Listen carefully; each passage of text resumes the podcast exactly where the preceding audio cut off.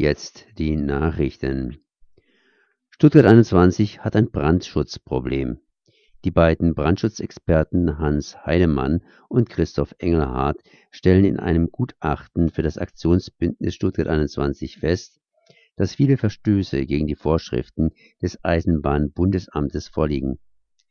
Der Brandschutz sei so nicht genehmigungsfähig. Die Behörden sollten daher erteilte Genehmigungen zurücknehmen. Die Gutachter sehen als Gefahr, dass der Tiefenbahnhof keine Möglichkeit zur geordneten Massenflucht bietet. Die Fluchtwege sind zu eng, zu steil, zu niedrig und nicht rauchfrei. Menschen mit Gehbehinderungen, die auf funktionierende Aufzüge angewiesen seien, säßen fest. Stürzen Menschen auf der Flucht nach oben, können weitere Menschen auf den nur 26 cm breiten und damit zu schmalen Stufen mitgerissen werden. Derweil gehen die Arbeiten für die beiden Röhren im Albvorland weiter. Fast die Hälfte der Strecke ist geschafft. Die Strecke soll Ende 2022 unabhängig vom Bahnprojekt Stuttgart 21 in Betrieb gehen. Für den Albvorland-Tunnel gibt es jedoch, anders als für andere Streckenabschnitte, keinen Zeitpuffer mehr. Bereits ab Ende 2021 hat die Bahn für die rund 60 Kilometer lange Strecke von Wendlingen nach Ulm mit ihren neun Tunneln eine einjährige Test und Probebetrieb vorgesehen. Rheinschifffahrt in die Schweiz kommt fast zum Erliegen.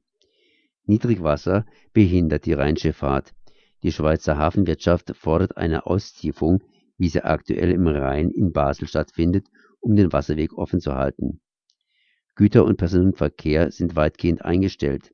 Viele Firmen mussten Kurzarbeit beantragen oder stehen kurz davor. Im Bereich Diesel musste die Schweiz Pflichtlager freigeben.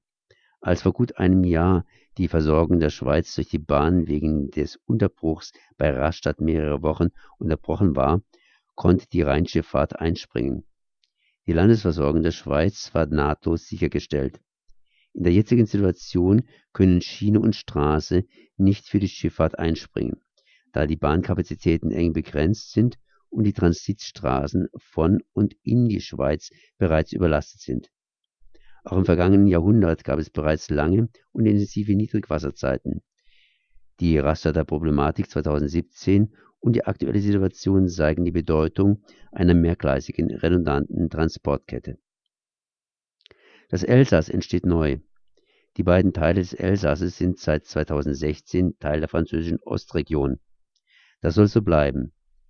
Ab dem 1. Januar 2021 sollen jedoch die beiden Teile des Elsasses als europäische Gebietskörperschaft zusammengeführt werden.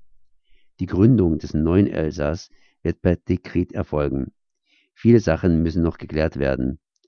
Ein eigenständiges Gesetz soll der europäischen Gebietskörperschaft Elsass mehr Selbstständigkeit zubilligen und die historischen Besonderheiten berücksichtigen, wie Förderung der Zweisprachigkeit bzw. grenzüberschreitende Zusammenarbeit